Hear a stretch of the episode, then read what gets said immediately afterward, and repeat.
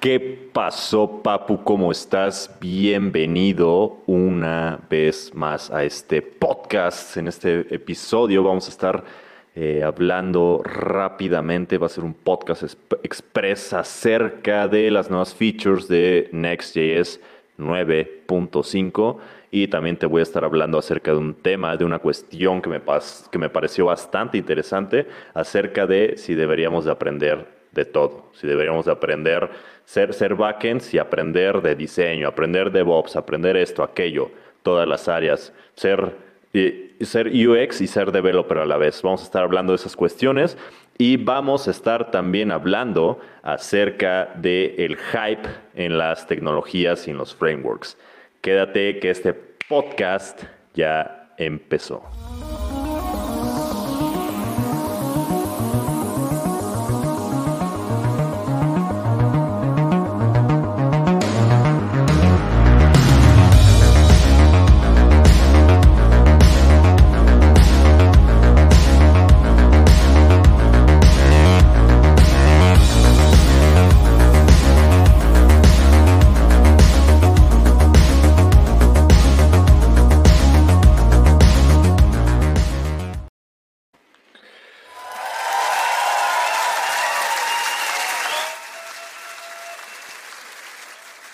Tal, Papu? ¿Cómo estás? Espero que eh, te encuentres bastante bien. Saludos a todos los que me están escuchando en este momento. Saludos, Ángel. Saludos. Eh, gracias por no perderte ninguno de los episodios. Espero que te estén gustando. Saludos, Papu. Yo estoy muy bien. Me gustaría saber cómo están ustedes, los que ya se están conectando en este momento. Y eh, pues como te decía al inicio, te voy a estar platicando acerca de eh, un poco acerca de las nuevas features que tiene Next.js 9.5, este framework que es bastante prometedor, que por cierto te voy a platicar, tiene que, una relación con lo que te voy a platicar también acerca del hype de los frameworks. Y también te voy a estar hablando sobre una cuestión bastante interesante de una, una pequeña, eh, un pequeño debate que hubo. Eh, en, un post que yo encontré acerca de, eh, de si deberíamos de aprender de todo y lo que opino al respecto. Como te decía, si, si siendo un backend developer deberías de aprender de UX y todas esas cosas, ¿no? Y pues eh, ya vamos a comenzar. Este, este podcast va a ser algo rápido. Eh, espero, espero que sea un podcast super express. Espero que no sea como siempre. que digo, eh, que digo que va a ser un podcast rápido y termina siendo de los más largos de todos. Y pues, bueno, espero que no, que no, que no nos alarguemos y que cuando diga express no sean tres horas, ¿verdad?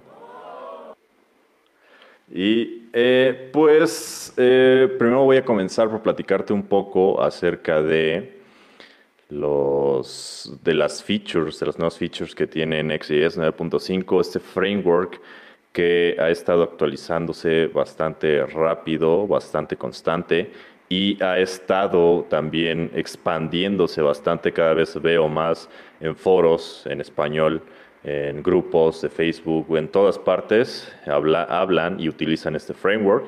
De hecho, hay, ya he, he visto, tengo esta, esta pequeña maña, por así decirlo, costumbre de utilizar páginas o navegar por páginas o de repente veo páginas que ocupo para referencias para poder desarrollar cosas que tienen que ver y eh, he visto, las inspecciono, las, las, les, hago una pequeña auditoría para saber cómo están hechas, para saber qué tan veloces son y qué ingeniería tienen detrás.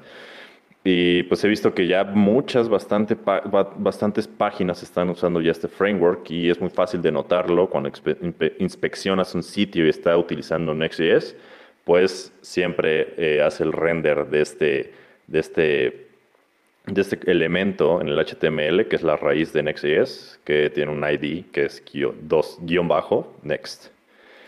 Y pues te das, te das eh, fácil, fácilmente te das cuenta cuando un sitio está utilizando Next.js. Y eh, bueno, de, los features que tiene Next.js 9.5, el primero, que es como eh, eh, acerca de la, de la regeneración o generación, bueno, regeneración del, incremental de las páginas estáticas, de la parte de, del, Static Site Generation.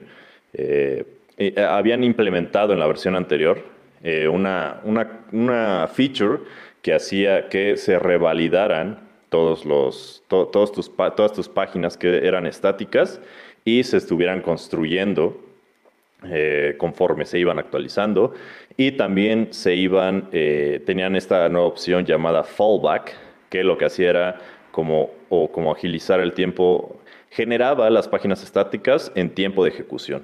Es decir, si un usuario entraba a una, de estas, a una página, eh, que no estaba, por ejemplo, un blog, un post de, de, tu blog y todavía no, no, al momento de hacer el deploy de las páginas estáticas, no existía con esa opción de fallback, Next.js la generaba en ese momento. En la primera visita, si no estaba, generaba la página estática en ese momento. Y así ya no tenías que hacer redeploy de tu sitio estático, que, es un, que era una de las principales cuestiones al utilizar sitios estáticos, que eh, tenías que, esta, esta, esta parte que decían que era la parte negativa de todos estos static site generators, que era que no podían, que tenías que hacer redeploy de eh, todo tu sitio. Tenías que generarlo todo y volverlo a subir. Y por esta parte decían que, pues obviamente no era nada escalable, porque cuando tenías un sitio súper grande, pues eh, eh, imagínate regenerar todas esas páginas. No sé si tenías un blog que comenzaste con tres posts y de repente ya se volvió algo gigantesco, ya tienes mil posts y publicas cinco cada, cada día, pues obviamente que en el futuro pues ya hacer tu sitio enviar un post te iba a tomar horas, ¿no? Entonces estaba esta cuestión que Next.js la, la, solventó, la, resolvió bastante bien. Y eh, eh, bueno, este, este, era un feature que estaba eh, en la versión anterior, pero que me parece que la implementaron desde la 9.3, pero en esta 9.5, desde la 9.3 estaba todavía en beta pero ya con esta nueva versión, la 9.5, ya eh, dijeron que ya es una versión totalmente estable. La siguiente, eh, el siguiente feature que implementaron es más como, bueno, los siguientes son más como, como, que, como que se enfocaron mucho en, la configuración de Next.js y el siguiente feature es, es, es acerca de los, del base path. El base path es eh, como la ruta base eh, ya es totalmente customizable, ya puedes eh, hacerlo desde tu, desde configurar de tu archivo para configurar Next.js, ya puedes decir eh, que, todo tu proyecto de Next.js pertenece a una sub, sub URL, a un subdominio o a un path estático de tu sitio. Esto nos sirve principalmente cuando pues tienes un proyecto de Next.js que solo pertenece a un subdominio. En este caso, por ejemplo, tienes un blog y el blog está en el subdominio, en el, subpath, en la sub-URL, por decirlo así, eh, de blog, es decir, slash blog. Esto lo puedes configurar en Next.js ahora para que todo tu proyecto esté funcionando a base de, esa, de ese path, de esa, de esa ruta, digamos. Y, por ejemplo, esto funciona para los links, esto funciona para todo el proyecto, absolutamente todo lo que tiene que ver con el proyecto. Esto quiere decir que, eh, por ejemplo, reescribe todos tus links para que no tengas que escribir manualmente en todos los links el slash blog.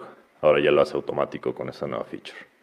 También eh, otra de las features que han implementado es acerca de eh, los rewrites. Esta feature es súper importante. De hecho, yo la he utilizado, la estoy utilizando actualmente en mi proyecto, bueno, en mi sitio, en el website. Y eh, es acerca de los rewrites, de los redirects y de los headers. Y prácticamente, y prácticamente eh, este, eh, eh, estos son como las configuraciones, eh, estas configuraciones las habían pedido muchísimo, pero Bueno, es acerca de los rewrites, por que quiere decir como las reescrituras, que es más como, eh, que, también es similar a los redirects. Pero, por ejemplo, los rewrites o las reescrituras es, por ejemplo, cuando quieres tú que, que una, una, una URL, bueno, más bien una página dentro de tu proyecto en Next.js tenga varias rutas. Por ejemplo, te voy, te voy a decir cómo la utilicé yo. Estaba en mi, estoy, tengo en mi sitio y, actualmente la ruta que estaba utilizando, no recuerdo exactamente muy bien cómo, es, pero eh, tenía algo así como, como, eh, estaba utilizando como post, ¿no? Pero tenía esta, esta duda porque luego eh, hay quienes utilizan post slash el nombre del post o quienes utilizan slash blog slash el nombre del post o utilizan varias, ¿no? Y, luego esto llega a impactar en el SEO, en el, SEO. Y pues dije, ¿por qué no utilizar las dos? Y utilicé un rewrite para que ambas rutas funcionen exactamente igual. Y, en ambas rutas te muestra el mismo contenido. Esto es diferente a los redirects, que los redirects, eh, digamos que no, no, no hacen una reescritura de la URL, sino que le dicen al navegador que esa URL ya no, ya, no, ya no está funcionando y que te redirija a la que sí ya está funcionando. Es muy diferente a los rewrites porque el rewrite, la reescritura, eh, digamos que reescribe toda la URL completa. Entonces eh, siguen funcionando ambas, digamos, las dos rutas son válidas. En el redirect, las redirecciones te dicen una ya no es válida, te redirijo acá, ¿no? En este caso, yo utilicé el redirect, por ejemplo, para cuando migré, antes estaba utilizando Gatsby y migré a Next.js. Le cambié la estructura en las páginas, en las, en las rutas, y pues donde tenía mis posts ya no era la misma ruta al migrar a, Next.js, de Gatsby a Next.js. Entonces utilicé un redirect para que no me pegara en el SEO y, todos mis posts que ya había publicado nada más son como tres o cuatro, que también eso me ayudó porque si fueran muchos, pues tendría que haber escrito muchas configuraciones. Pero en fin, eh, digamos que configuré eh, los redirects en, el, en mi Next.js config, en mi nextconfig.js, para que los, las viejas rutas de, de los posts que ya tenía la redirigiera a la nueva estructura, a la nueva ruta que, tenía, que tengo en mi nuevo proyecto de Next.js, en, bueno, en el nuevo sitio con Next.js. Y también hay otro, otra configuración que es acerca de los headers. Ahora ya también puedes reescribir eh, datos globalmente en los headers de, tu proyecto en Next.js. Esta, esta feature también está, está siendo muy solicitada dentro de, de todos los debates y la conversación que luego se tiene en los, en los repositorios, en el repositorio de, de, de GitHub. Y en los repositorios de GitHub. Y.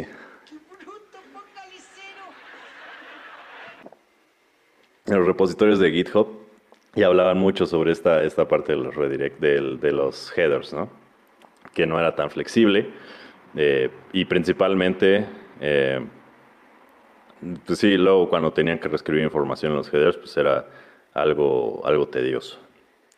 Ahora ya es más fácil, ya nada más es ponerlo en tu next config.js.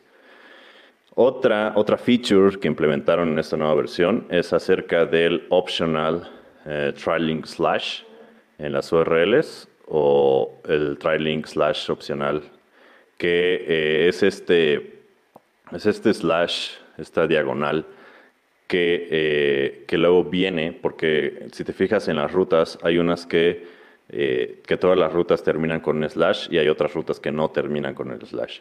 Ahora puedes hacerlo, es una, es una configuración ahí media, media chistosa, creo que nunca lo he usado, pero puedes decirle, por ejemplo, que todas tus rutas terminen en slash y cuando, tu, cuando un usuario entra a una ruta y no le ponga el slash final, simplemente lo redireccione a la ruta con el slash. Esta es, una configuración que agregaron también.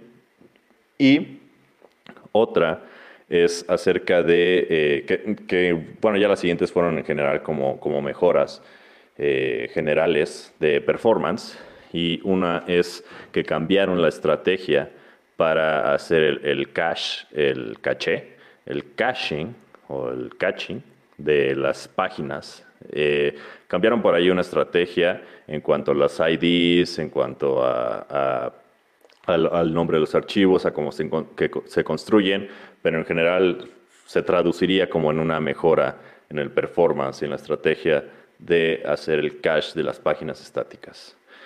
También hicieron mejoras y, mejoras en cuanto al fast refresh, esta, esta feature que habían introducido anteriormente, que te permite hacer como el, el, rapid development, que es como...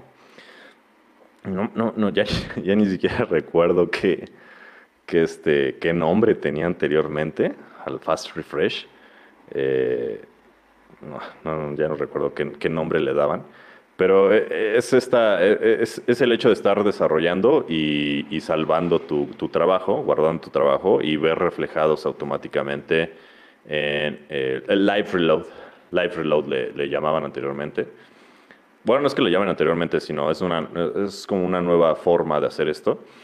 Y bueno, tú, tú, escribías tu código y lo guardabas y automáticamente se reflejaba el cambio. El fast refresh es como el live reloading, pero mejor hecho, y especialmente para, por ejemplo, Next, porque a diferencia del, del, live reload normal, el fast refresh tiene ciertas features como que te guarda el estado de, de los componentes. De, eh, si, si, guardas como un estado global o si guardas un estado en los componentes, pues eh, los, los, los, salva y digamos que sí prácticamente es como si solo refrescaras los estilos o, o tu estructura. Y otra eh, feature que implementaron es que ya también se puede hacer el, el, famoso profiling, que es como, como una... Eh, que es como hacer, es parte de hacer auditorías y mejorar el performance en las páginas, hechas con React. Es similar al... es decir, ya, ya se puede hacer el famoso React Profiling utilizando Next.js como te digo, es una feature que es más como para, pues sí, como auditar tu página en, React y hacerle mejoras a nivel performance o, o, sí como muy, muy, a nivel muy meticuloso. Y eh, también otra feature que, que, metieron, que es más como, eh, es, es, más como una, ya, ya interno, que acaban de implementar el, el Webpack. Acaban de, como, como sabes, Next.js utiliza Webpack por dentro. Y pues ya tienen la versión 5, ya dan soporte a la versión 5 eh, eh, beta. Y pues sí, actualmente pues todavía está, está, está en beta. También hay otra nueva feature que metieron que se llama el, el Optional Catch eh, de las rutas, o, que es como el, este, sistema que tiene Next.js de configurar las rutas a, través del sistema de archivos. Eh, como sabes, ahí eh, puedes configurar tus, tus archivos JS que metes en, el directorio pages o páginas, se mapean directamente a las rutas de tu proyecto. Y como sabes, hay una forma de obtener los parámetros o digamos el parámetro de la ruta, eh, el que, es, que luego le llegan a decir el URL parameter, que, eh, que, que, se hace a través de los, de los estos corchetes cuadrados o paréntesis cuadrados.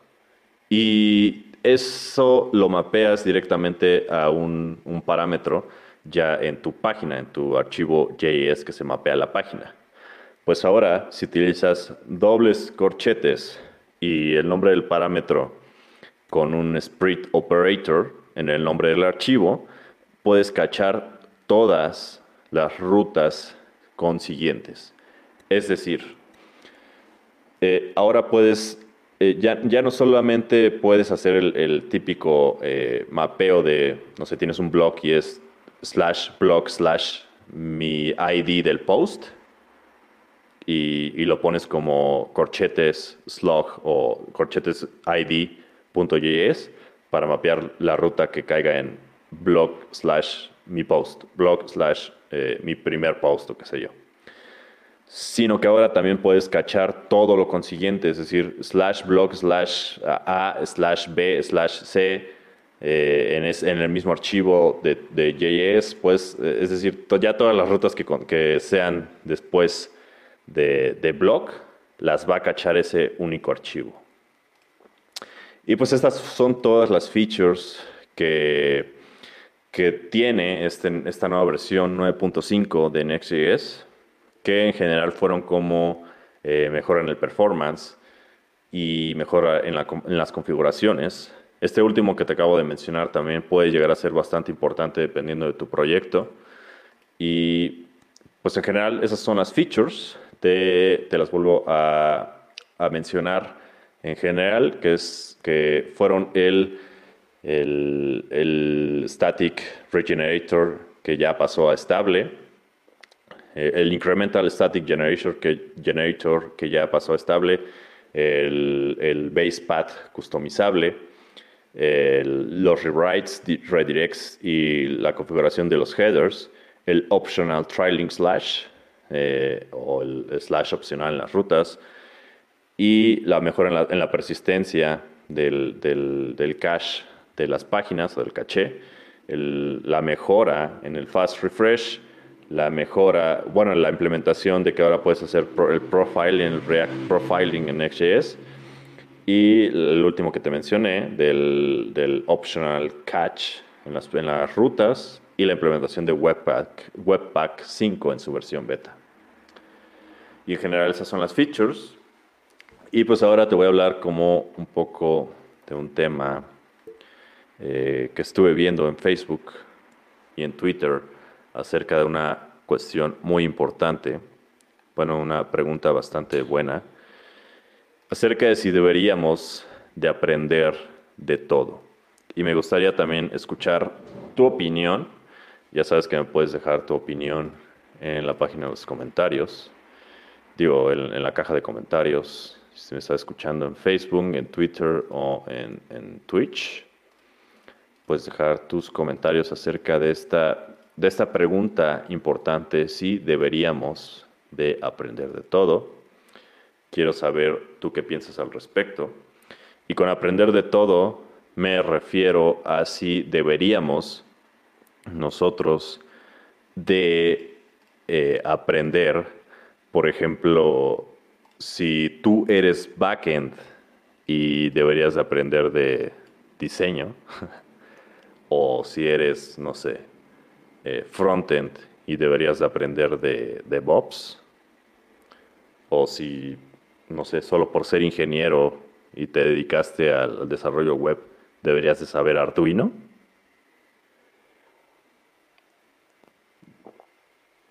Si por ser programador tienes que saber todos los lenguajes.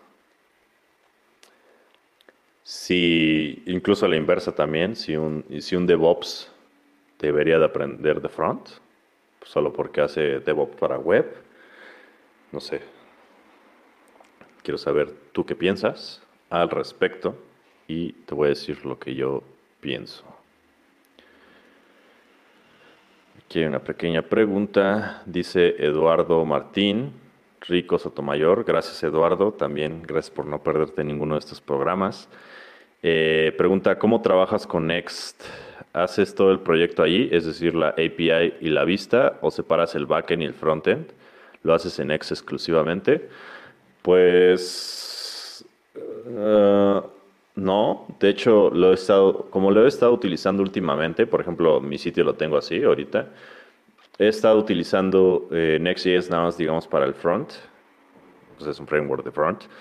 Y me comunico, eh, es decir, obtengo los datos de mi página a través de un Headless CMS como servicio llamado Prismic.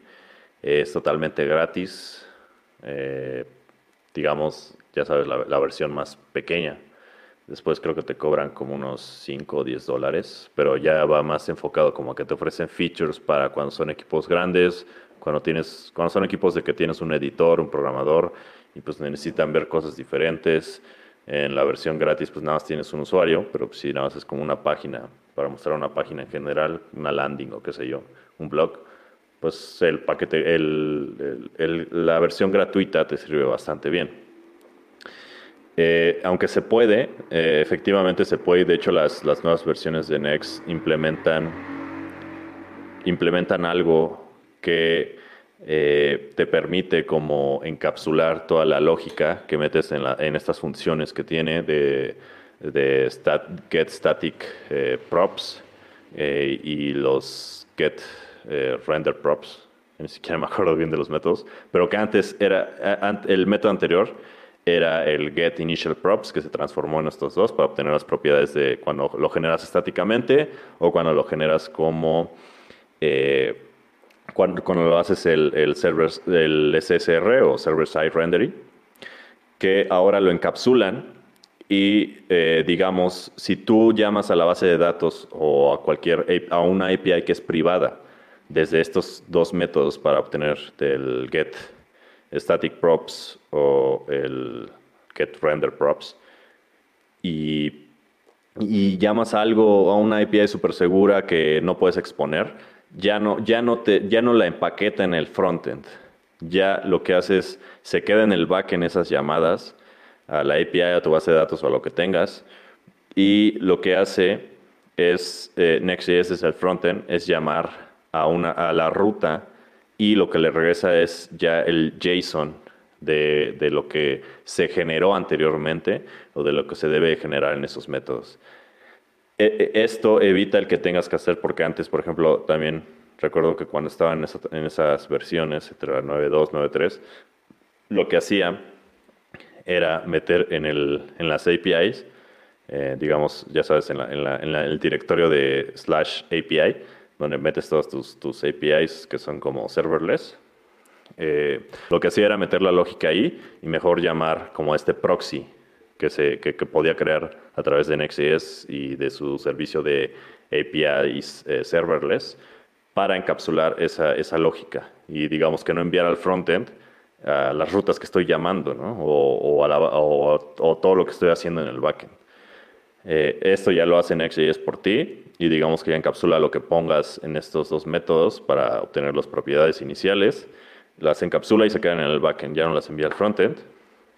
Y pues eh, pues en general sí, eh, estoy, te, digo, estoy utilizando Pricemic como, como API. Y pues sí, frontend eh, pues es exclusivamente, digo, Next es exclusivamente de, frontend. Aunque, por ejemplo, algo bastante curioso es que he visto, he, visto que se han construido cosas alrededor de Next.js y un, un framework bastante interesante que, encontré recientemente, que no te puedo decir mucho al respecto porque no he terminado de checarlo bien, pero podrías, tal vez te interese, se llama Blitz.js. Es, supuestamente se dice ser un, un framework full stack que un framework full stack que ya te permite eh, digamos, digamos que encapsula, bueno, te, te, ahorra todo esto que te estoy diciendo y digamos que construye pues todo, todo un framework alrededor de cómo manejar pues esta parte de Next.js y las APIs de Next.js y tu capa de datos de, de todo esto. Digamos que construyen un framework, un framework alrededor de Next.js que se encarga como de todo esto. Eh, es un, me pareció interesante la idea, sin embargo no, no, he, no, he, leído mucho al respecto, pero mis primeras impresiones es como, eh, no sé, se me, se me, hace raro. Y, o sea, por ejemplo, Next.js lo que, lo que me ha enfocado es a toda esta parte de los microservicios y de tener separadas todas tus, tus, tus cosas, digamos, tus APIs por un lado, tu frontend por el otro. Y pues este, este framework siento que lo que hace es lo contrario, ¿no? Como encapsular todo. De hecho, así se venden como un framework monolítico, donde encapsulan todo nuevamente.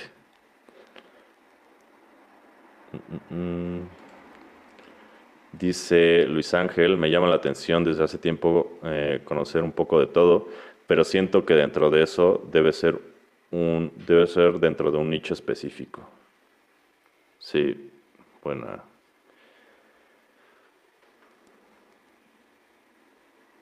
Sí, buena respuesta.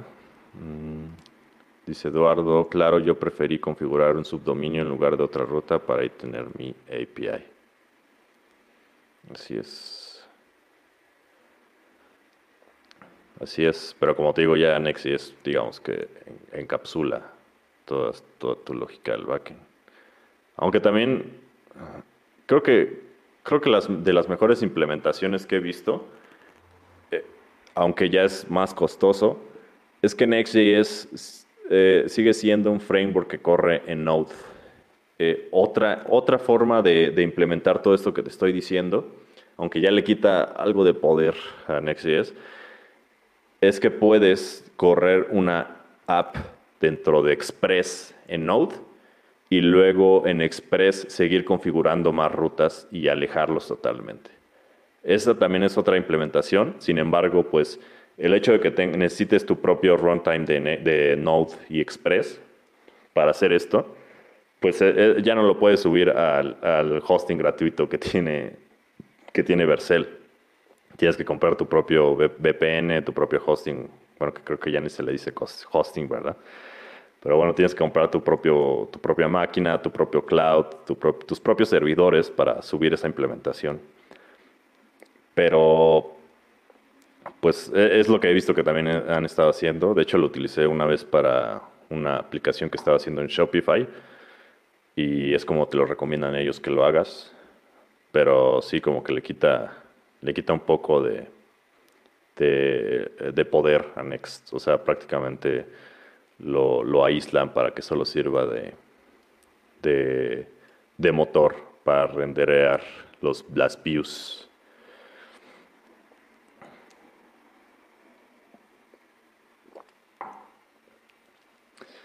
Dice Eduardo, yo creo que hay que saber de todo, sin duda, pero saber de todo es diferente a volverse experto en todo. Por ejemplo, Noam Chomsky, Noam Chomsky eh, habla de una gramática universal para los lenguajes humanos. Gramática universal para los lenguajes humanos. Bastante profundo fue eso. Hace saber que antes de dedicarme al desarrollo, estuve eh, estudiando economía en la UNAM y pues de hecho me salí porque la verdad es que soy bastante, bastante malo en, la parte de historia y todo eso. Y me acuerdo que nos dejaban leer a, este, este autor. Pero sí, creo que no fue muy bueno en, esa parte. Ah, dice The Horizon. Te cortaste el cabello, man. Así es, me lo acabo de cortar hace unas semanas. De hecho, subí una story donde me rapé así. Bueno, fue de este lado. Mm, dice Eduardo, es decir, la computación del, del, lenguaje humano es muy similar entre idiomas. Pensándolo al conocimiento, pasándolo al conocimiento, yo creo que aprender de todo en un nicho, como lo dice Luis Ángel, es estudiar lo mismo pero ya no me deja ver más. Concuerdo con Eduardo, aunque sea tener una noción básica de todo. Así es. Donde estudiaste en muchos lugares, de hecho. Probé de todo un poco antes de dedicarme al desarrollo de software. Probé, bueno, todo, no, probé como tres carreras.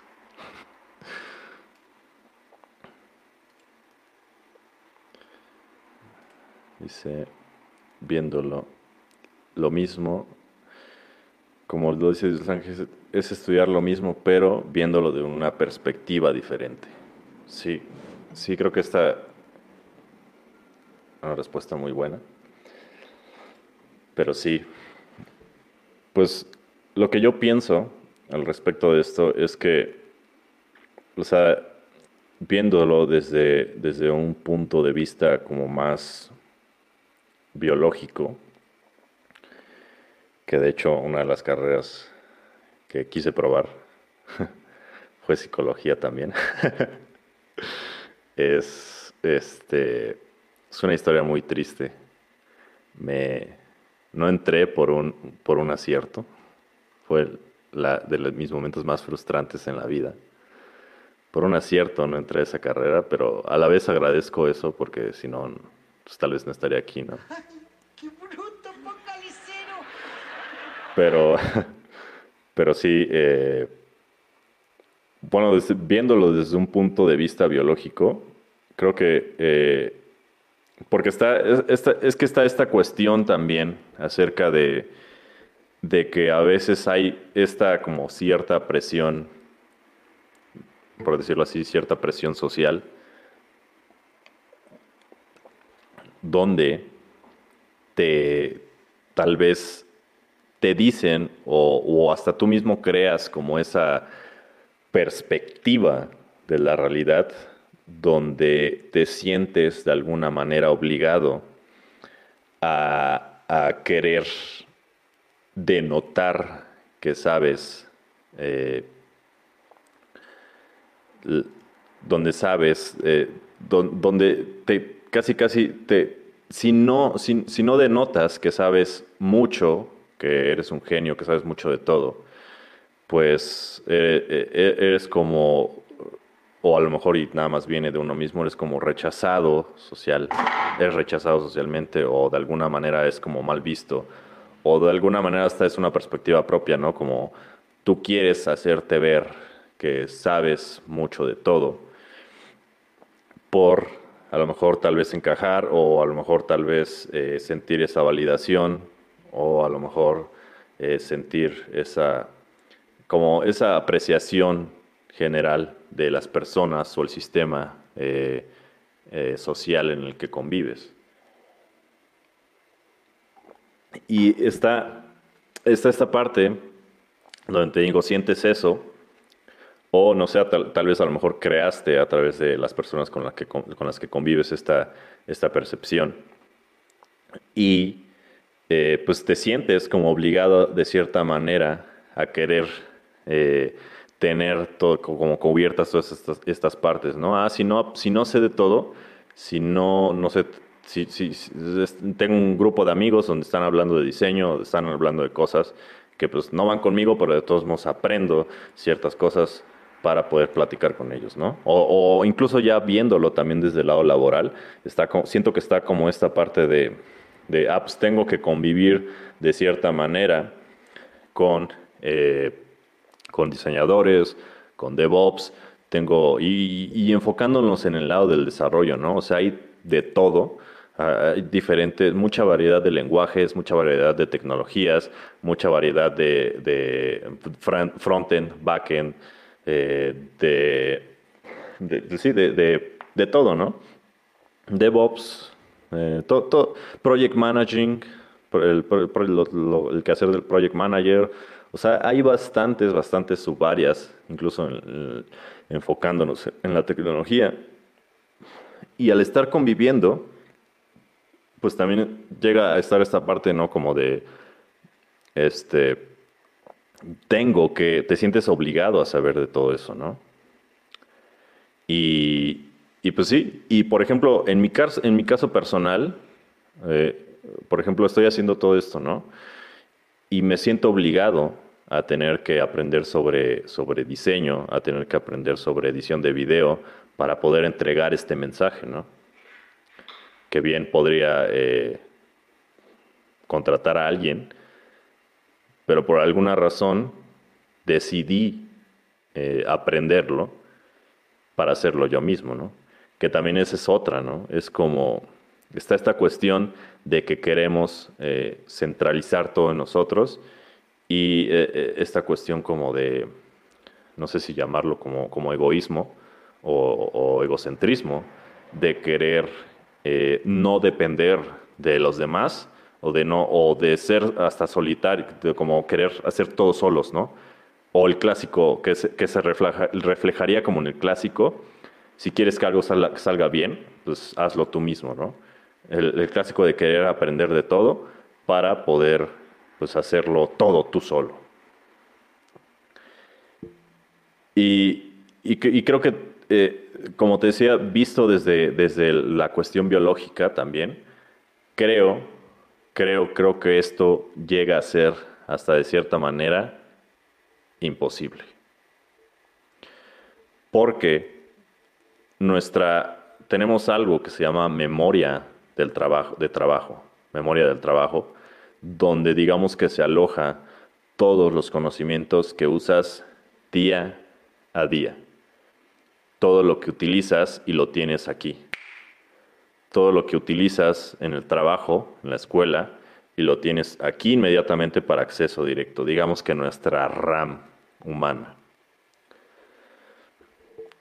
Y, el hecho de querer aprender de todo, que como dicen por ahí, terminas aprendiendo mucho, terminas aprendiendo poco de mucho y mucho de nada.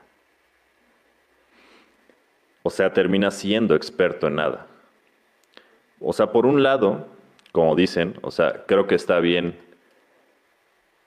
tratar de comprender, de, expandir el conocimiento para eh, poder tener diferentes perspectivas de algo, pero también a la vez es imposible como tener totalmente la perspectiva si no tienes totalmente la expertise en las otras áreas. Y tampoco, eh, y también está el factor tiempo, ¿no? O sea, no puedes, tendrías que dedicarle bastante, bastante tiempo a querer aprender absolutamente el expertise de todas las áreas para poder decir que puedes eh, eh, decir, hablar desde la perspectiva de, otra área eh, diferente a la tuya.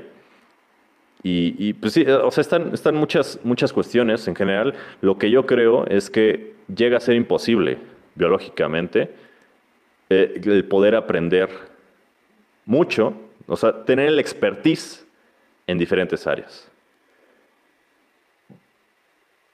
En poco tiempo, obviamente, ¿no?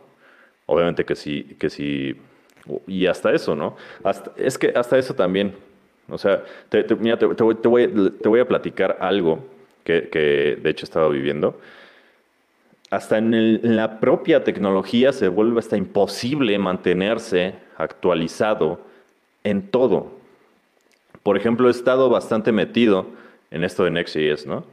He estado bastante metido en el frontend últimamente.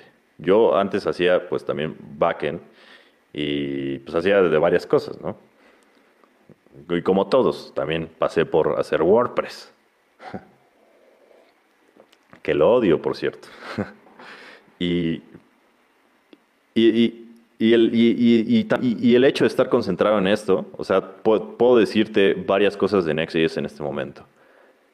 Y por ejemplo, te puedo decir que utilicé, llegué a utilizar, utilizar Nest.js en mis proyectos. Pero si me preguntas ahora cosas de Nest.js, es probable que no te las pueda responder porque no las utilizo día a día. Es probable que no te pueda decir las últimas actualizaciones de Nest.js porque tampoco no estoy al tanto porque no lo he utilizado tanto últimamente. Y, me, y, de hecho me di cuenta porque quería utilizar, quería hacer un proyecto por ahí y utilizar Nest.js después de, tiempo de no utilizarlo. Y me di cuenta que las cosas también avanzan rapidísimamente en cuanto a las versiones. Y si estás enfocado en una cosa, definitivamente ya te perdiste de otra, ¿no?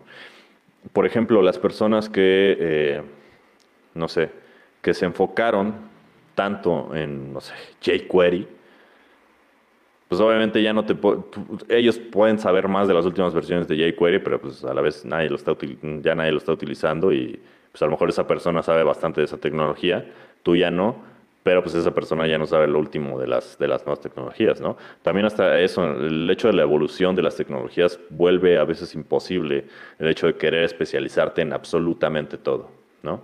O sea, puedes leer un poco de alguna tecnología, pero te das la vuelta tantito para ver sobre otra cosa y ya te perdiste de, la, de lo último que hubo o, perdiste, digamos, tu expertise en eso, ¿no? Es algo también de estar manteniendo, que a la vez lo vuelve de cierta manera imposible, entre comillas, ¿no? No sé, ¿qué opinan al respecto? Uh, uh, uh, por aquí dice, um, dice Shair, Shair, no sé si se pronuncia así. Cuando conocí Vercel y Next.js me, me, emocioné bastante y dije adiós a pagar por VPS. y luego me di cuenta, me y luego me di cuenta que no era así.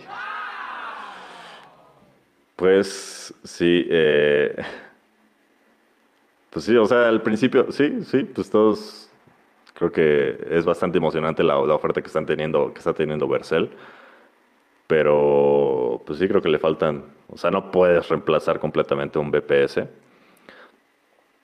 y pues sí, o sea, no puedes como, por ejemplo, algo que a mí...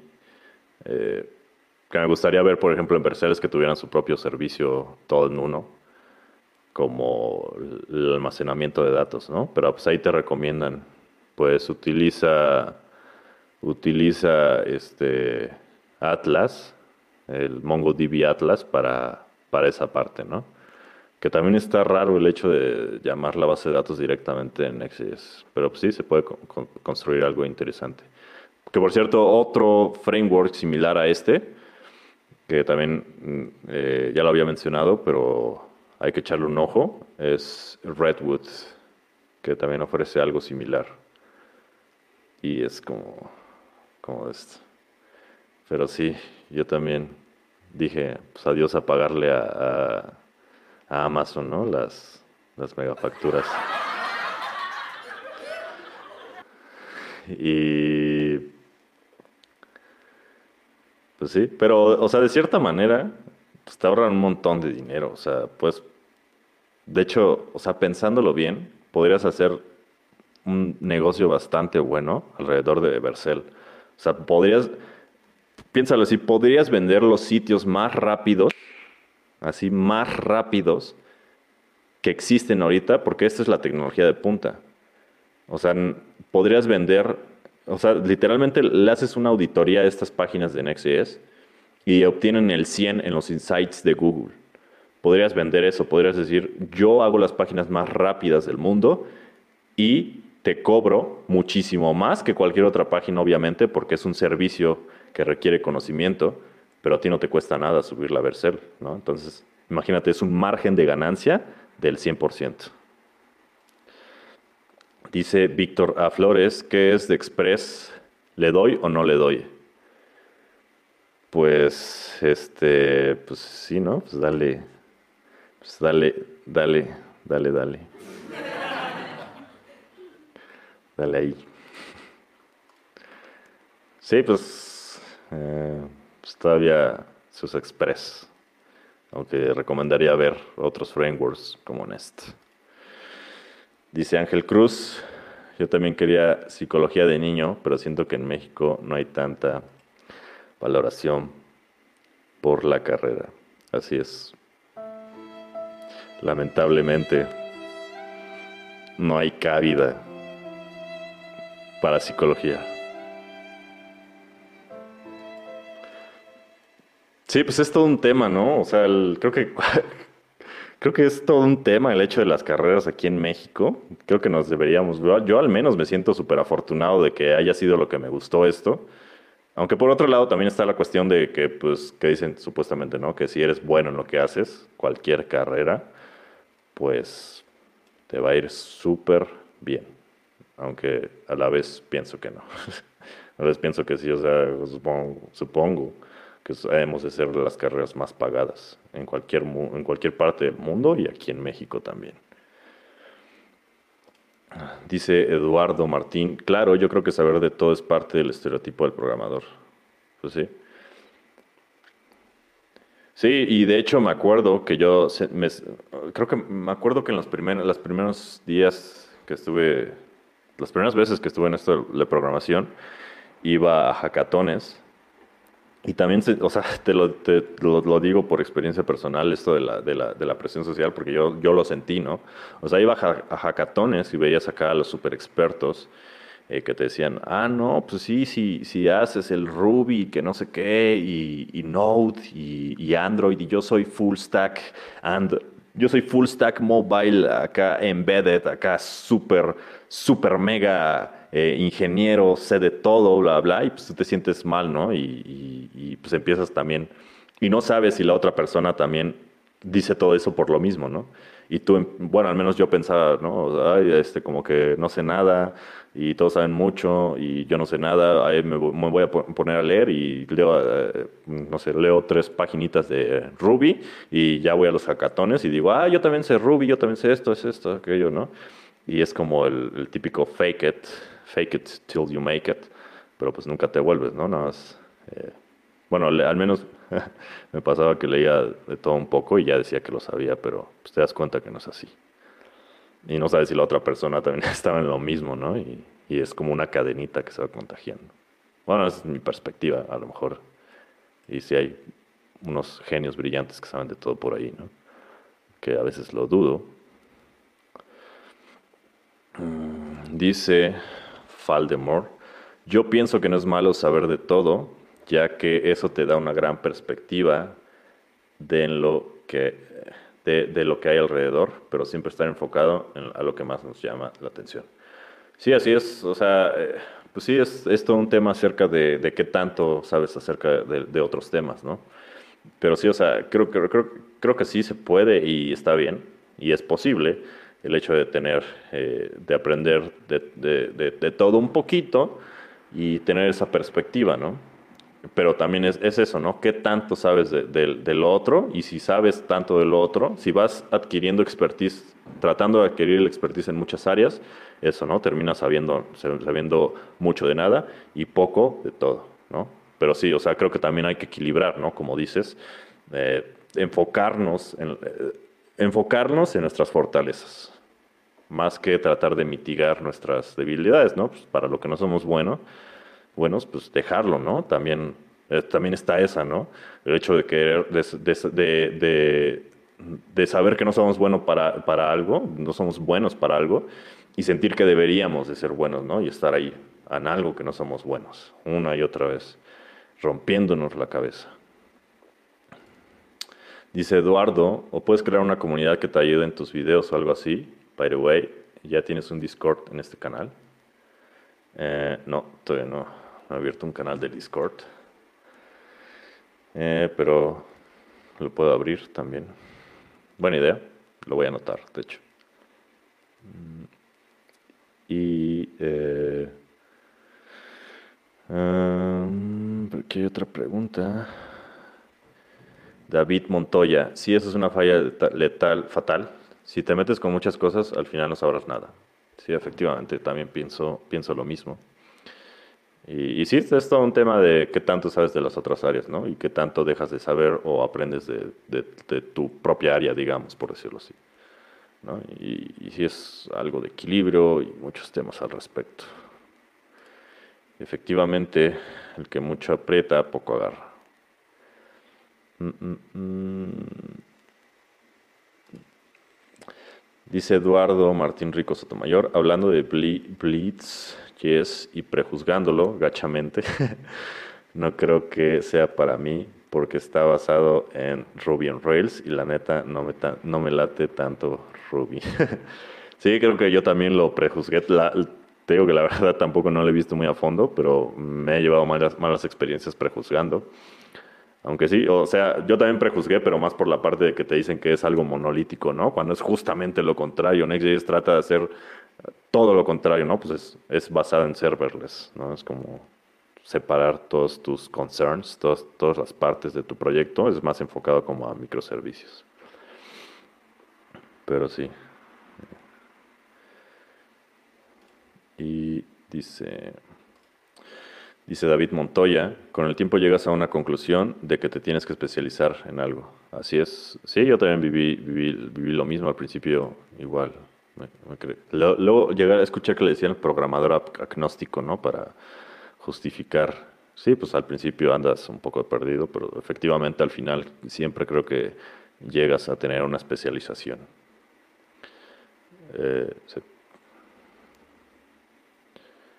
tocaría no tener, tocaría no tener familia ni nada. pues sí, sí, efectivamente. Efectivamente, creo que, es también, también eso, ¿no? Es un, tema de tiempo, ¿no?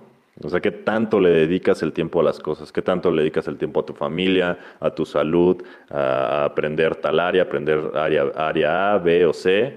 También es cuestión de, saber dónde pones, digamos, las moneditas del enfoque y del tiempo. Claro que sí, también es una cuestión bastante importante al momento de, sobre estos temas, ¿no? Y sí, como dice Luis Ángel, sí, el mayor problema es el tiempo, más con la evolución tecnológica, ¿sí? Y de hecho, de hecho algo muy curioso y, algo que he estado pensando, por ejemplo, ahorita, es también cómo se han estado dando los fenómenos, ¿no? O sea, si recordamos cómo era muchísimo antes, eh, la parte de desarrollo web, ¿qué era, no? Nada más existía una persona a la que se le decía webmaster que hacía de todo, ¿no? Como ahora quieren, ¿no? Pero esa persona sí absolutamente hacía de todo, entre comillas, ¿no?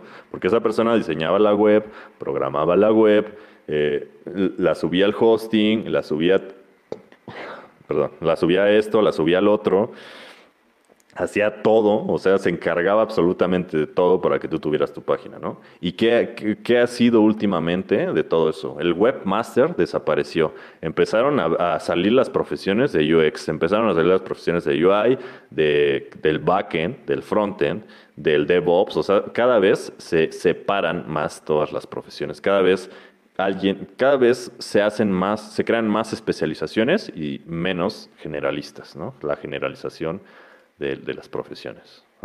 Y creo que es hacia allá donde va todo. Así, siento yo que hacia allá va a seguir todo, pero a la vez, o sea, sí hay como esta parte de tener que aprender, o sea, sin perder el foco, como decía en otro comentario, sin, sin perder el, creo que lo, lo, esencial es sin perder el foco de tu fortaleza y de lo que estás haciendo, sí tratar de ver, voltear hacia las otras áreas para poder incluso, eh, pues sí, o sea, eh, tratar de, ponerte de acuerdo con el, con el project manager, con tratar, ponerte de acuerdo con el DevOps, ponerte de acuerdo con el diseñador, qué sé yo. O sea, de, una, de, cierta manera sí para poder comunicarte, pero no para querer hacer de todo. ¿no? Dice Eduardo, ya me está dando frío. está haciendo, ya está haciendo frío. Dice Eduardo. Bueno, es que también Nest.js es un monstruo infinito y creo que tiene la misma filosofía de actualizar todo cada seis meses. Sí. Mm. Y allá es a donde voy ahorita, lo del hype. Me maman los efectos de sonido, dice, dice dice Eduardo. qué bueno que te gusten. Es algo que, que, estoy probando ahorita, ¿eh? a ver qué tal, qué tal, qué tal impacta. y pues tengo por aquí unos, unos sonidos bastante interesantes sobre, pero por ejemplo, qué bueno que te mamen los efectos de sonido. Eh, tengo otros por ahí que ya iré sacando. Mm, dice Share. Mm, ¿Qué tanta diferencia hay entre el rendimiento de Express versus Fastify versus Nest.js? Yo he usado Express y Fastify y Fastify es un poco más rápido y como Nest.js está construido sobre Express, creo que no. Pues de hecho creo que hay una opción. Es que Nest es como, o sea, en general es como eh, meterle eh, toda esa parte de, inversión de control, inyección de dependencias eh, a, Node en general. Porque de hecho, creo, me parece que puedes cambiar el núcleo de sobre donde se está montando Nest. Puedes utilizar Nest con Express, puedes utilizar Nest con Fastify, puedes utilizar Nest con varios como, como cores, digamos. No estoy seguro si con Fastify específicamente, pero sí me acuerdo que tenían esta feature de poder cambiarle el core a algo que no, que no sea Express.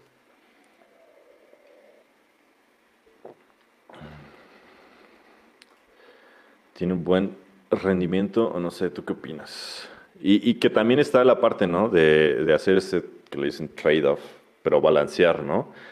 Obviamente, si es muy óptimo, a lo mejor deja de ser legible, deja de ser mantenible, o lo puedes hacer lo más óptimo que quieras, pero pues ya te puedes ir a, nivel, puedes escribir tus módulos para la V8, hacerlo con el mayor performance, y, pero pues al final pues es cero mantenible, ¿no? Porque tienes que estar buscando programadores que sepan C++, ¿no? que pues, es, es este equilibrio, ¿no?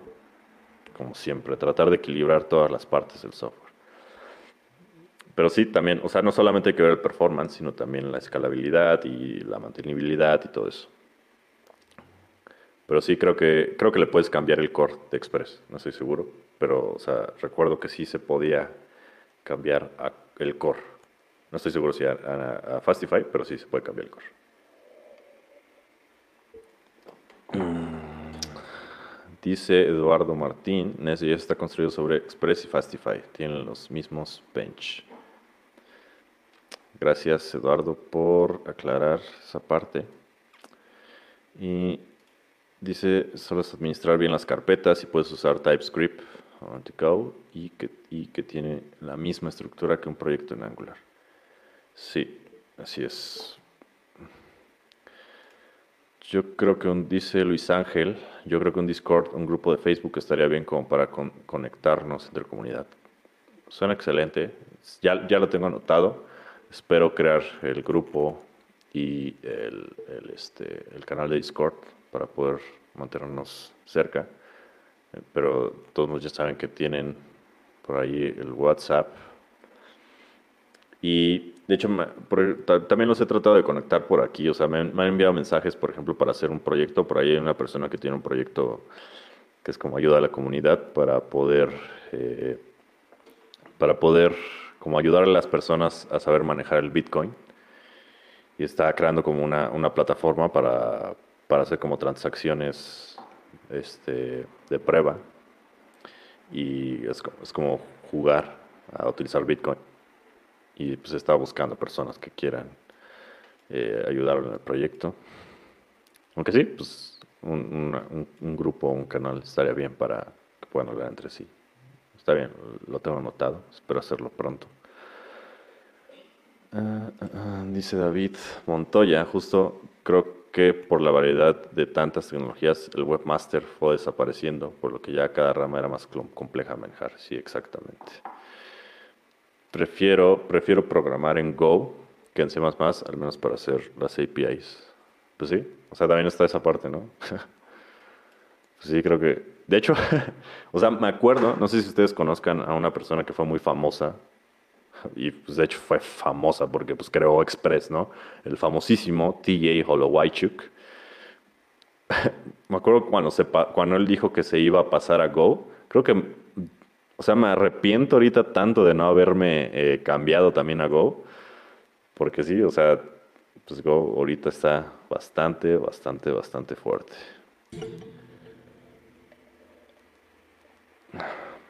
Y también está el tema de Dino, ¿no? Ah, que por cierto, acerca de los grupos, sí creo un grupo de Dino, pero está más enfocado como eso, por si les interesa. Creo que ni siquiera lo compartí en la página. Dice David Montoya, ¿qué opinas de Rush? ¿Rush o quieres decir Rust? Rush, no, no, no, no, no conozco Rush, no, no sé a qué te refieras. Ah, Rust, sí, Sí, pues de hecho tengo un playlist ahí en, el, mi canal de YouTube. Eh, estoy tratando de aprender acerca de Go, Rust y Swift. Creo que en el que más me he enfocado pues, es Go. Creo que es bastante fácil y minimalista de aprender.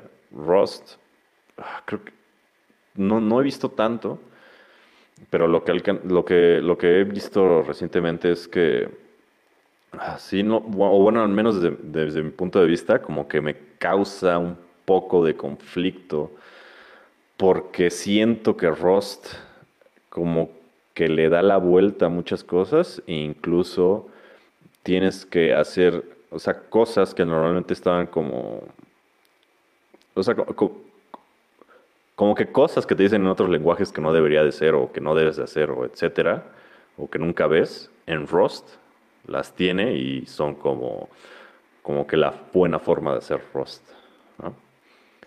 Pero sí me ha, causado conflicto bastantes cosas, aunque lo curioso es que, ya lo he dicho en otros podcasts, pero lo curioso es que Rust ha sido el lenguaje más amado, más querido. Es decir, que muchos programadores lo utilizan y ya no lo cambiarían por ningún otro lenguaje. Rust ha sido ese lenguaje cinco años consecutivos.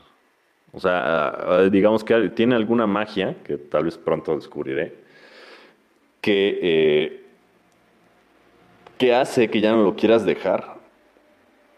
Y sí, y, bueno, al menos lo que, lo que he utilizado, porque lo, he practicado en estas páginas de los Code Challenge, como Code Wars, HackerRank y, y todo eso. Y pues sí, o sea, es, es bastante, es sencillo de utilizar y a la vez no. Y pues sí, es bastante, creo que es bastante funcional. O bueno, al menos eso creo yo. O sea, me acuerdo que estaba haciendo un challenge donde encadené, así como encadenas en, en JavaScript, las, las llamadas, por ejemplo, map, filter, reduce y todo eso, las encadenas, pues en Rust también lo puedes hacer.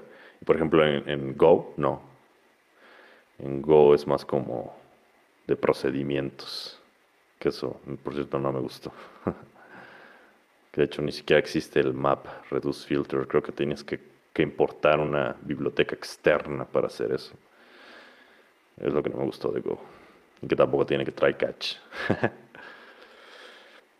Hablando de Bitcoin, dice Share, hay varios sitios para ganar criptomonedas y quería preguntarte qué se necesitaría para hacer un sitio de esos. Por ejemplo, faucetcrypto.com. No tengo idea, la verdad, mucho acerca del Bitcoin. Si te refieres a estas páginas donde les haces a las personas minar por ti. o sea, que, les robas su, su, su, poder computacional a tus usuarios. Creo que hay una biblioteca que ya te hace todo eso en, JavaScript. No, sé si te refieras a eso. Pero sí, o sea, supongo que en general, la verdad no sé mucho el tema de criptomonedas y pues allá a nivel técnico, pero eh, o sea, entiendo que supuesta, que supongo es algo también similar, ¿no? O sea, es como eh, sistema computación, es sistemas computacionales distribuidos donde cada computadora pues pone cierto esfuerzo, poder computacional para minar que es como, que supongo que hacer como estas páginas que hacen a, los usuarios minar sin que se den cuenta, pero ahí te lo dicen, ¿no? No sé si es a lo que te refieras. Y pues bueno, ya nada más, como siempre, dije que iba a ser podcast express y pues otra vez vamos a terminar tarde. Ya nada más quiero cerrar súper rápidamente con esto, este tema del hype de las tecnologías que tiene que ver con todo esto. Que, eh, o sea, estábamos hablando de esto de, que es difícil mantenerse actualizado, ¿no? Eh, de querer aprender de todo y difícil mantenerse actualizado eh, en, las, en, tecnologías que pasaban súper rápidamente, ¿no? Como Next, como Nest, como React, todo esto. Y eh, pues a la vez también está todo este ruido de todo el hype de las tecnologías de que si es mejor esta, de que ya sale, y más en JavaScript, ¿no? Es como, pues ya hasta hay memes de que pues ya hay una pinche biblioteca para absolutamente todo, ¿no? Una, biblioteca para todo y de todos los nombres. Ya, ya no hay nombres disponibles para bibliotecas en JavaScript. y, y es como... Es como pues sí, o sea, y luego también, o sea, para cada cosa siempre va a haber una alternativa. Eh, siempre va a haber una alternativa. Por ejemplo, cuando salió, cuando React se empezó a poner de moda al principio, pues estaba saliendo todas estas bibliotecas, ¿no? Como Preact, con P, ¿no? Preact, que ahorita también ya, ya ganó usuarios, pero a la vez, pues es como... Pues sí, y por ejemplo de React pues están sus competencias, ¿no? Angular, está Vue, está Svelte, están todos los que están saliendo ahorita, todos los que son el fork del fork del fork del fork. Está todo este ruido mental de que pues, tienes que, eh, que, también tiene que, ver con esto que estábamos hablando, ¿no? El aprender de todo. No solamente tienes que estar al, tanto de las actualizaciones, tienes que estar al tanto de todos los forks de los forks, ¿no? Y está el tema, ¿no? De los que dicen, no, pues es el pinche hype de las tecnologías y me caga que, que exista eso, ¿no? Y pues sí, o sea, de hecho, lo que yo pienso alrededor del hype de las tecnologías, que siempre, que siempre está la pregunta, ¿no? Como, ¿vale la pena aprender eso? ¿Vale la pena esto y el otro? Creo que lo principal y lo que yo diría es que siempre hay que voltear a ver eh, el soporte y justo las actualizaciones. O sea, contrario, contrario a lo que se pensaría, siento yo que los frameworks sobreviven por, por tres cosas. El soporte, o sea, quién lo hizo, quién está detrás de, la comunidad y las actualizaciones. Y, ejemplos de esto es como, o sea, yo utilizo React, aparte de que es bastante sencillo y minimalista, porque Facebook lo utiliza. Y pues muchos sacan el argumento, ah, pues entonces todos vamos a utilizar PHP porque Facebook lo utiliza, ¿no? O sea, Facebook ni siquiera utiliza PHP como lo utilizan la mayoría de las personas, ¿no? O sea, PHP tuvo, digo, Facebook tuvo que crear su propia máquina virtual, ¿no? La, la máquina de hack. Y, o sea, en parte sí, sí, o sea, podrías volverte experto en PHP y utilizar su máquina virtual de hack. Y podría tener soporte, ¿no? Pero, o sea, sí está esta parte como de, quién, quién, está, quién está atrás de los frameworks. La, actualizan, lo actualizan constantemente. Eh, la comunidad es fuerte. Y por eso yo elijo React, ¿no? Por ejemplo, o sea, React lo utiliza Facebook, lo utiliza, eh, lo utiliza creo que hasta Microsoft también, bastante. Y, y pues es que es lógico, ¿no?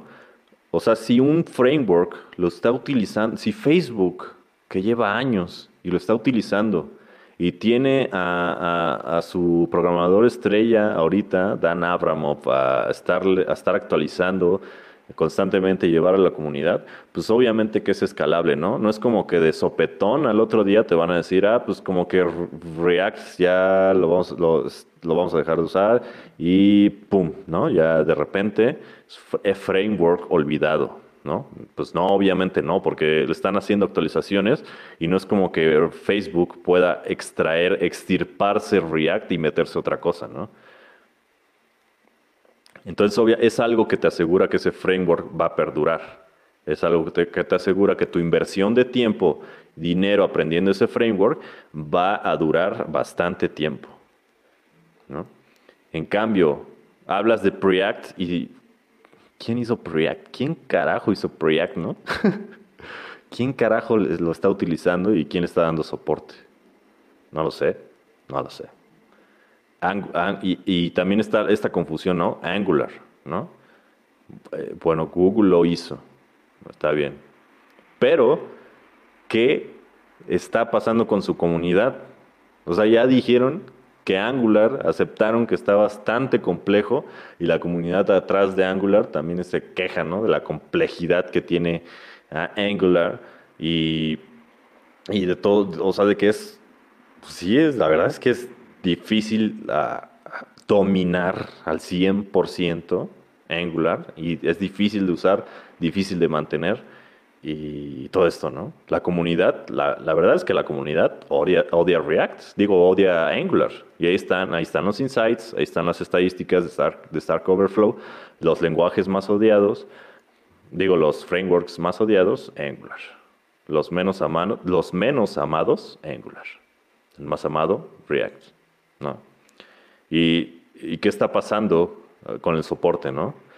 O sea, sí está atrás Google, pero creo, por ahí leí un tweet, un tweet acerca de que acababan de despedir a las personas en Google que le daban mantenimiento a Angular, ¿no? Y tú podrás decir, ah, pues es que está la comunidad open source. Pues sí, pero ya no estamos en, el 95 y esto no es eh, Linux. o sea, obviamente si no hay un líder y si no, si no hay alguien que esté viendo todo este rollo, que esté recibiendo dinero, porque obviamente en las empresas hay quienes están recibiendo dinero por darle mantenimiento a esa biblioteca open source, aunque sea open source, pues te asegura que va, que va a estar actualizándose, ¿no? una comunidad por sí sola pues, no va a estar manteniendo de gratis pues un proyecto como lo es Angular, ¿no? Es la verdad. Y, y pues también, y pues están todos, todos estos, ¿no? Por ejemplo, Next. ¿Quién hizo Next? ¿Quién hizo Next? Pues Guillermo Rauch. Esta persona es bastante conocida en la comunidad de JavaScript. Entonces, algo te asegura que hay ahí, hay algo que te asegura que va a perdurar en el tiempo Next.js. De hecho, yo creo que Next es el último framework de React. Ya no hay más. y le está dando actualizaciones, le está dando actualización. No solamente es una persona, Guillermo Rauch tiene esta empresa que está atrás de, de Next, que es Vercel, le ha cambiado el nombre, ha crecido la empresa, la ha fondeado, ha recibido inversión, bastantes millones, y está ahí, está creciendo, se está actualizando, está Guillermo Rauch, atrás, también pues está todos los que tiene, eh, todos los compañeros de Guillermo, ¿no? Está, o sea, es, todo cumple los, las tres cosas que te digo que te aseguran que pues va a perdurar en el futuro, ¿no? Y, pues sí, está, toda esta parte. Y por ejemplo, han salido, de hecho por eso yo no, yo no uso Vue, por eso yo no uso Svelte, porque te preguntas quién está atrás de todos esos frameworks. Ni idea. Vue creo que es chino, ¿no? no sé, o sea, no, no, no trato de prejuzgar ni discriminar ni cosas así, pero pues al menos en las decisiones personales que yo tomo. Al haber elegido Next, al haber elegido React y al haber elegido las herramientas que uso. Y pues sí, o sea, creo que son como mis, creo que son mis brújulas cuando está todo este hype y trato de eliminar el ruido. Es como me pregunto esas tres cuestiones. ¿Quién está atrás de? ¿Qué tanto, eh, qué, dice la comunidad? Y qué eh, tanta actualización le pone, ¿no? Y pues aquí hay, voy a leer unos pequeños comentarios. Eh, ah, se lo había leído. Dice Shire, no me refiero a la minería, me refiero a poner anuncios y cosas así que tienes que entrar a Faucet, faucetcrypto.com para que veas a lo que me refiero. Bueno, voy a entrar después. No puedo ahorita en el live, pero lo voy a checar en el futuro. Te respondo después. Dice Oscar David, Next es muy utilizado actualmente, ¿es necesario conocerlo? Sí, definitivamente. Definitivamente. Hay que aprender Next. Definitivamente. Eh, dice Luis Ángel, es que eso es lo malo bueno de la tecnología, hay muchas alternativas para el mismo problema, obviamente unas mejores que otras. ¿Sí? Eh, eh, ¿Crees ¿Crees que exista eventualmente un Mort acá, un Mongo Oak React ID, no? Mm, ah, ya, el stack. Mongo Oak React ID, ¿no? Pues sí, creo que hay un cóctel de stacks por allá afuera alrededor de todo esto de JavaScript y Node. Supongo que sí. Ah, y ese es otro buen ejemplo, ¿no? Dino. O sea, muchas, cuando, me acuerdo que cuando saqué el post de Dino, muchas personas me aventaron un chingo de hate en los grupos de JavaScript sobre que Pero, o sea, supe que su odio o, su hate era como. Pues, se sienten ofendidos, ¿no? Como, ah, y esa era la mayoría de los comentarios. Si acabo de aprender Express, ya tengo que aprender otra cosa. Ay, es el pinche hype, ay, el no sé qué. Pero si volteas a ver y ves, Dino, ¿quién lo hizo? Pues el propio güey que hizo Node.js, ¿no? Es como, carajo, está ahí, o sea, ¿por qué, son tan, por qué se ciegan a la realidad, ¿no? porque y reflejaban su, su, mediocridad, ¿no? Cuando en realidad no tienen que aprender nada nuevo, pues es el mismo lenguaje, solo es un runtime diferente, ¿no? El, el mismo güey que creó Node decidió hacer una versión mejorada después de que aprendió todos sus errores, ¿no? O bueno, todo lo que se arrepintió de Node. Entonces es obvio, ¿no? Lo que te decía, ¿quién está detrás? Pues Ryan Dahl, quien creó Node. Pues es obvio que es lo que sigue, Dino. quien eh, le dan soporte, bueno, el soporte es Ryan Dahl, le, dan actualizaciones, pues obviamente, ¿no? O sea, se ve que la persona, pues no es alguien que tenga un proyecto y lo deje a los siguientes días, ¿no? Lleva años desarrollando, llevó años desarrollar Node.js, llevó años desarrollar y sacar el primer, el 1.0 de Dino no es como que sea algo que se va a acabar en días. Y continúan habiendo actualizaciones actualmente para mejorar Dino, ¿no? Y, pues sí, o sea, la, y la comunidad, pues obviamente va a seguir a Ryan. La comunidad pues es JavaScript, es TypeScript, obviamente que puedes hacer el salto sin ningún problema. Dice Luis Ángel, yo era pro Angular, pero he visto que últimamente ha tenido mucho desarrollo React, entonces llevo un poco aprendiéndolo. Sí, pues, mira, cuando veas, cuando vayas avanzando más en React te vas a dar cuenta a lo que se refieren con que Angular es bastante complejo para algo como es el front. Y React, a mí me gusta React por, eso, ¿no? Porque es minimalista, es fácil, mucho más fácil que Angular. Está hecho para el frontend. Angular funciona, por ejemplo, Nest es una buena utilización de Angular. Angular en el backend. Y funciona perfecto el dependency injection. En el frontend es demasiado. Es como querer, clásico, ¿no? Querer matar una mosca con una escopeta. Por cierto, ya terminé de subir los videos de, React en mi curso en YouTube. Mm, dice Share, yo estoy usando Next.js para mi proyecto personal, una aplicación móvil con RN y Next.js más Node y MongoDB. Que por cierto, algo que también he estado viendo que es hacia donde va todo, esta parte de los microservicios, eh, es que he estado viendo que se van a utilizar más eh, todos, todos estos microservicios de paga. Que por cierto te recomendaría ver, por ejemplo, si, es algo muy grande, si vas a escalarlo, en vez de Mongo, cámbialo por Atlas, Mongo Atlas, ¿no? O algún proveedor en el cloud que te ofrezca específicamente la funcionalidad de, base de datos, ¿no? no, no quieras meter tu MongoDB dentro de un, un BPS. ¿no? Mejor busca el servicio. Eh, claro, si es algo pues, no muy grande, pues igual lo puedes meter en algo monolítico. Node.js y Fastify. Por ejemplo, ahí podrías ver cómo separar cada, cada servicio, cada parte de tu servicio en diferentes instancias de Node, ¿no? Next, Next.js, pues ya es serverless microservicios, orientada a microservicios por default. Y RN, React Native. Y, pues ya es más como a nivel de Next, ¿no? O sea, están como en la capa de visibilidad, de la visibilidad de, de tu aplicación. Y por ejemplo, de React, hablando de hype, el hype de React Native contra, contra Flutter, ¿no?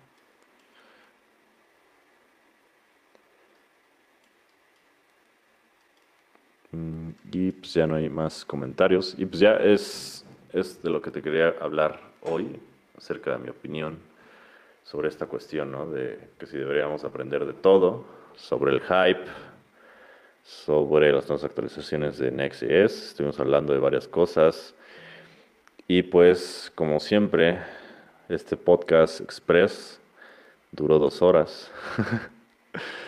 y pues, pues me dio gusto estar aquí platicando contigo, me dio gusto ver sus, sus, respuestas ante estas cuestiones, saber más acerca de lo que piensan al respecto. Y y les agradezco mucho, dice Share, si estoy usando Mongo Atlas. Es una app de, delivery de comida, etc. En conjunto con unos amigos lanzamos la aplicación, solo que en nuestra ciudad algo pequeño. Excelente, excelente. Qué bueno. Me gusta mucho eso. De hecho, podrías conservar tu, tu core, el core de tu aplicación para eh, revenderlo. He visto en muchos grupos, no sé por qué, pero todos quieren su propia app de, delivery. Podrías, podrías, desarrollarlo, hacer lo que te digo, orientarlo a microservicios, incluso vender el servicio, ¿no? Te hacemos tu propia aplicación de delivery. Y lo haces así, porque ya lo tienes, margen de ganancia 100%. y las mejores dos horas del día. Gracias, gracias Ángel. Eh, gracias por, estar aquí en todos los, episodios. Y también gracias Eduardo, de un excelente podcast, gracias, un gusto, gracias, gracias Eduardo, eh, que igual, eh, gracias por estar aquí todos los episodios, de verdad lo aprecio bastante. Y pues gracias a todos los demás por estar aquí acompañándome en este podcast y pues nos vemos en la siguiente y les agradezco mucho. Nos vemos. Que les vaya muy, muy bien. Bendiciones.